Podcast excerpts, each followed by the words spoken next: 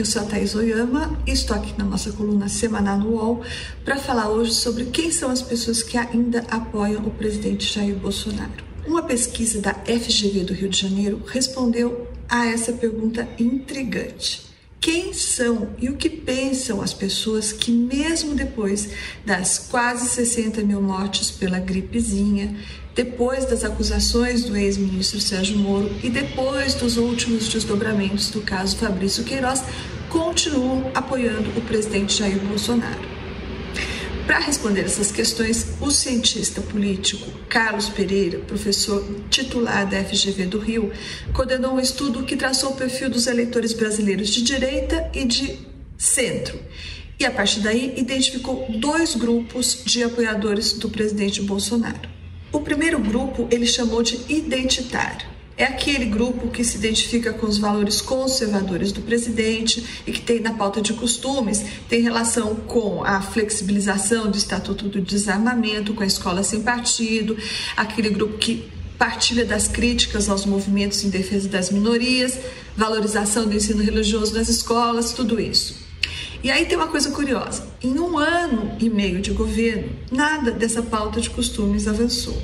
O Estatuto do Desarmamento continua igual, a escola sem partido continua sendo um projeto e tudo mais continua no plano retórico, verborrágico e belicoso do presidente Bolsonaro não sai do papel. Mas, como diz o Carlos Pereira, nada disso importa. A identidade é mais forte que a ideologia e os vínculos que as pessoas estabelecem por um grupo que pensa igual a elas, a sensação de pertencimento que esse grupo oferece, tudo isso faz com que seja muito difícil romper com essa identidade. Em outras palavras, uma vez Corinthians, é difícil virar Palmeiras, mesmo que o time esteja ameaçado de rebaixamento.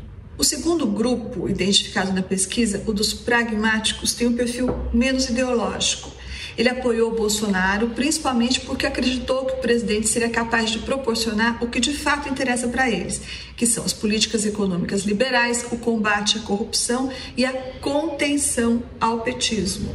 Só que, pensando no horizonte de 2022, esse grupo é o que mais facilmente pode desgarrar de Bolsonaro.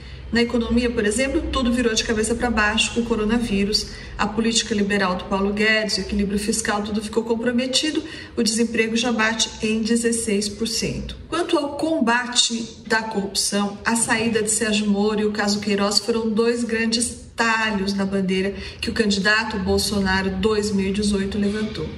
Mas será que isso quer dizer que o Bolsonaro não deve contar com esse segundo grupo, dos pragmáticos, em 2022? Bom, pode não ser bem assim. A presidente do PT, Gleisi Hoffmann, disse há duas semanas em entrevista aqui para o UOL que o candidato do PT para 2022 é o ex-presidente Lula. O ex-prefeito Fernando Haddad, em evento neste fim de semana com as chamadas frentes democráticas, ele declarou, para irritação das chamadas frentes democráticas, que será que não seria hora de reabilitar os direitos políticos do presidente Lula? Claro que também mirando a candidatura do petista em 2022. O PT, portanto, por inacreditável que pareça, parece continuar mesmo disposto a investir em velhas ideias e em velhos mitos. E se continuar assim, corre o risco de ser mais uma vez o grande cabo eleitoral de Jair Bolsonaro em 2022.